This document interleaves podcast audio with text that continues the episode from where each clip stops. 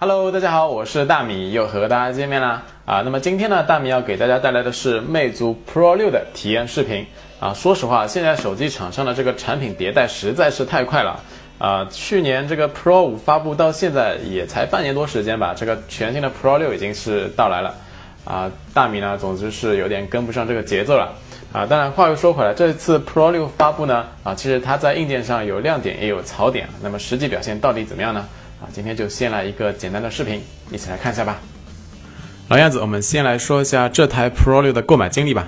啊，其实大米个人觉得呢，还是有点坑啊。就是二十三号那天呢，啊，京东、天猫以及官网呢都是秒没啊。最后在苏宁易购啊抢到了一台啊，但是第二天一看啊，这个订单没有任何动静啊。问了客服呢，才知道啊，原来这个是系统库存啊误差啊。实际情况呢是没有货啊，具体什么时候到呢也不给明确回复啊。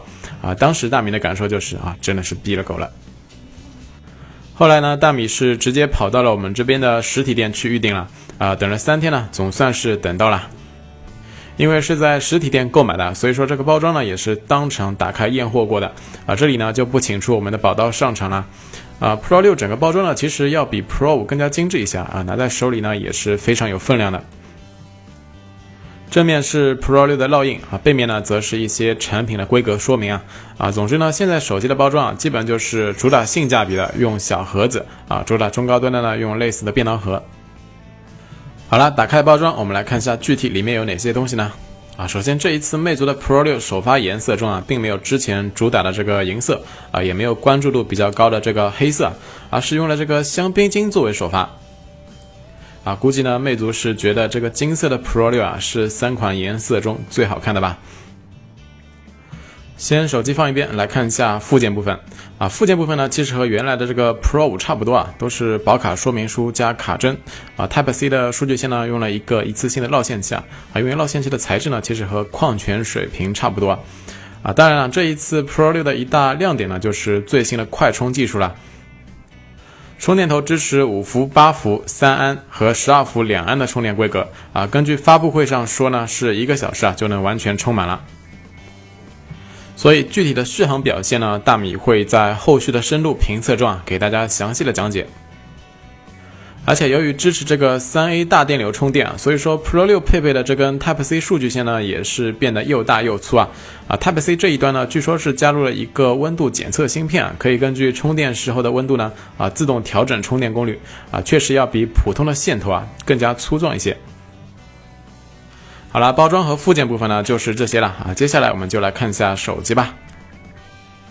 当当当当啊，这就是全新的 Pro 六了啊，大家觉得怎么样呢？啊，今年的魅族新机呢，基本上是把顶部的这个光线距离感应器和摄像头啊做到了对称啊，所以说看起来呢，确实会更加简洁一下啊，特别是白色机型啊。当然，正面除了尺寸大小之外呢，其实和魅蓝 Note 三，基本上看上去也是差不多的。首先呢，这里还是要赞一下魅族始终坚持的这个窄边框设计啊，啊黑边控制呢，真的可以说是业界良心啊啊！但是大米仔细对比一看呢，发现手上这台 Pro 六啊，左右黑边的宽度啊，其实是不一致的啊。虽然说日常使用呢影响不大，但是对于强迫症患者来说呢，啊心里呢还是难免会有些膈应啊。希望魅族啊后续改进一下这个装配的品控吧。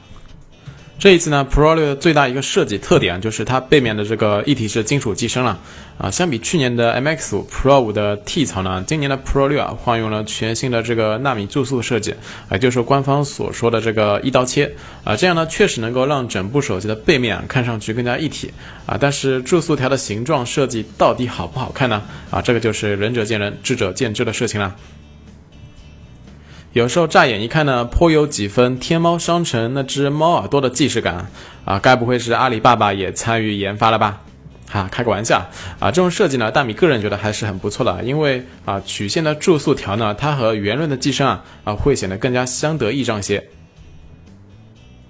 而 Pro 六的另外一个设计亮点啊，就是它背面的这个环形闪光灯和激光对焦模块了啊。激光对焦模块呢，相比去年的 MX 五和 Pro 五啊，要大上一圈啊，所以说实际的对焦距离呢，也要比去年更远，达到了。下面的环形闪光灯里面呢，总共集成了十颗 LED 灯啊，虽然是十颗啊，但其实点亮之后呢，和其他的双 LED 闪光灯在亮度上呢，不会有太大的差异啊啊，所以说这个环形闪光灯呢啊，更多是为了设计而设计的。总的来说呢，Pro 六的外观设计确实还不错啊，这也是魅族一贯以来的优势吧。啊，圆润的机身呢，拿在手里手感也很好啊。但是有一点要和大家说一下，就是 Pro 六的机身重量确实有点小众啊。对比那些同样是五点二寸屏的手机啊，P 九和小米五呢，则要轻上很多啊。Pro 六的重量几乎和五点五寸的魅蓝 Note 三已经是差不多了。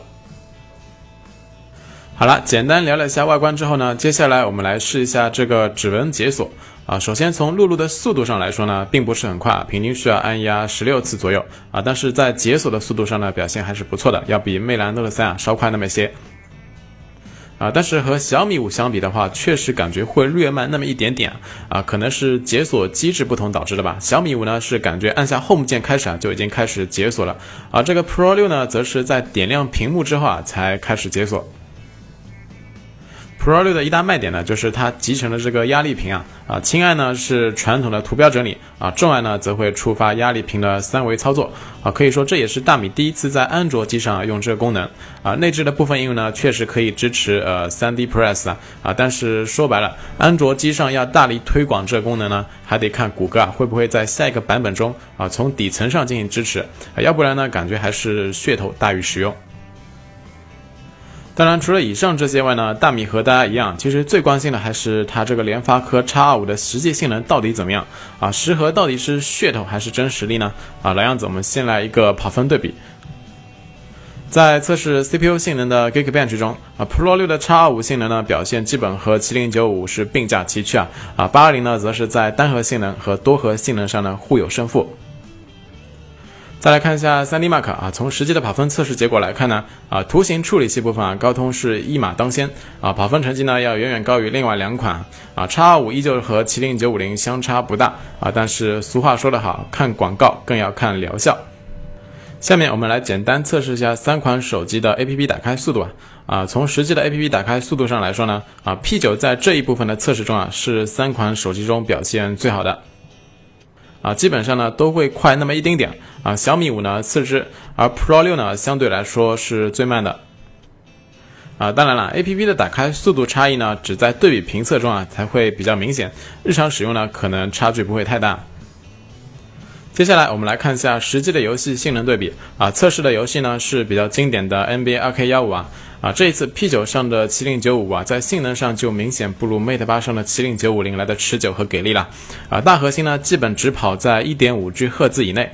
当然了，X25 的表现呢更差一些啊，全程都是 A5 三小核心啊在参与运算，A72 呢多数时间啊都处在围观的状态。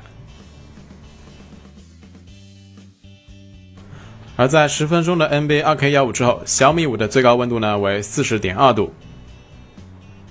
Pro 六的最高温度呢为三十九点七度，而 P 九的最高温度呢则是三十七点五度。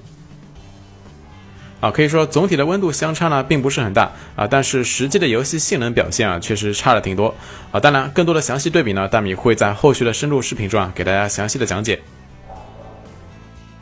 最后，我们来看一下 Pro 六的相机启动速度啊，对比对象呢是小米五。在清空后台的情况下，Pro 六的相机启动速度呢，确实要比小米五稍微慢那么一点啊。反复测试几次呢，结果都是一样。啊，当然了，实际的拍照效果到底如何啊？大米会在后续的深入评测中啊告诉大家。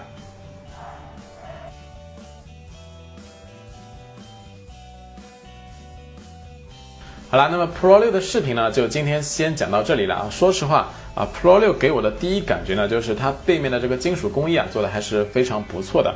而且这个环形闪光灯呢，啊，在真机看来还是比较有个性的。啊，但是说实话啊，它相比前一代的这个 Pro 五呢，啊，在各方面的提升啊，确实啊不是很明显。而且啊，在游戏性能方面呢，可能还有所倒退。啊，所以说，呃，可能它真的就是 Pro 五迷你吧。啊，但不管怎么样，很多细节的东西呢，可能需要啊进一步的体验才能明确告诉大家啊。那么关于这款手机的屏幕、相机、续航以及性能方面的啊详细测试呢，大米会在后续的深度评测中啊啊尽快告诉大家。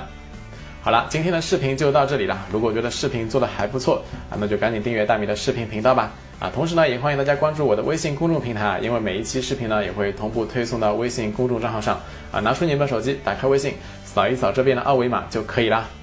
视频最后呢，大米依旧会通过微博转发抽奖的形式啊，送出一支啊音质还算不错的蓝牙音箱啊。有需要的同学呢，关注一下大米的微博，参与一下互动转发吧。好了，我们下期视频不见不散，拜了个拜。